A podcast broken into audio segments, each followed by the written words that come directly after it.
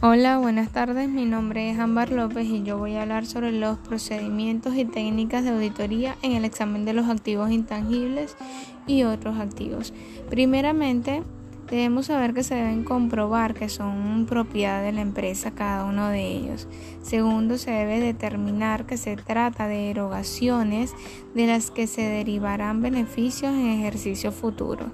También cerciorarse de que haya consistencia en la política de contabilización.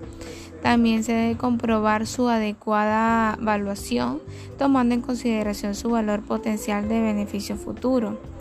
Luego, cerciorarse de que haya consistencia en la aplicación de los métodos de evaluación, como son capitalización, amortización, sobre su vida útil esperada y el deterioro se debe evaluar la razonabilidad del periodo de aplicación a los resultados, se debe determinar la existencia de gravámenes y comprobar la adecuada presentación y revelación en los estados financieros. La determinación de riesgo de la cuenta. Cabe destacar que el objetivo del auditor es identificar y valorar los riesgos de error de error material debido a fraude y error de los activos intangibles presentados en los estados financieros y en la información presentada en las notas de los mismos.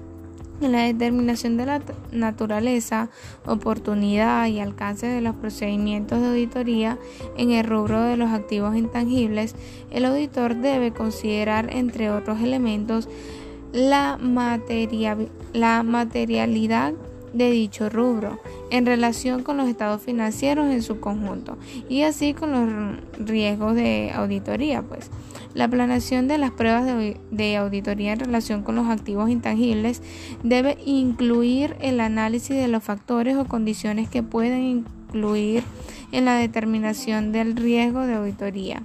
Claro, dichos factores se pueden relacionar tanto al riesgo de error inherente al renglón de que se trate como al riesgo de que los controles relativos no lo detecten o bien que el auditor no los descubra cuando aplica técnicas de muestreo.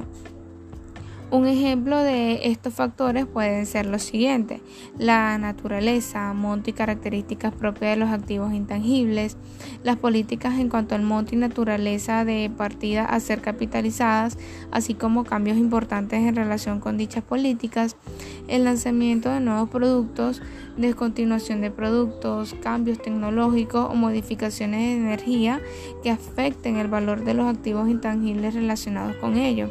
Además, estimaciones que afectan el valor neto en libros de los activos, como son la amortización, la determinación del valor del uso, entre otras cosas. Además, los cambios en el método de amortización de los activos, el efecto de regulaciones oficiales que afecten el valor de los activos intangibles, los contratos importantes con términos y condiciones específicas en cuanto a fechas, penas convencionales por incumplimiento, incluyendo su cancelación, entre muchas otras cosas, y también los activos intangibles enajenados y no dados de baja en la contabilidad. Muchas gracias.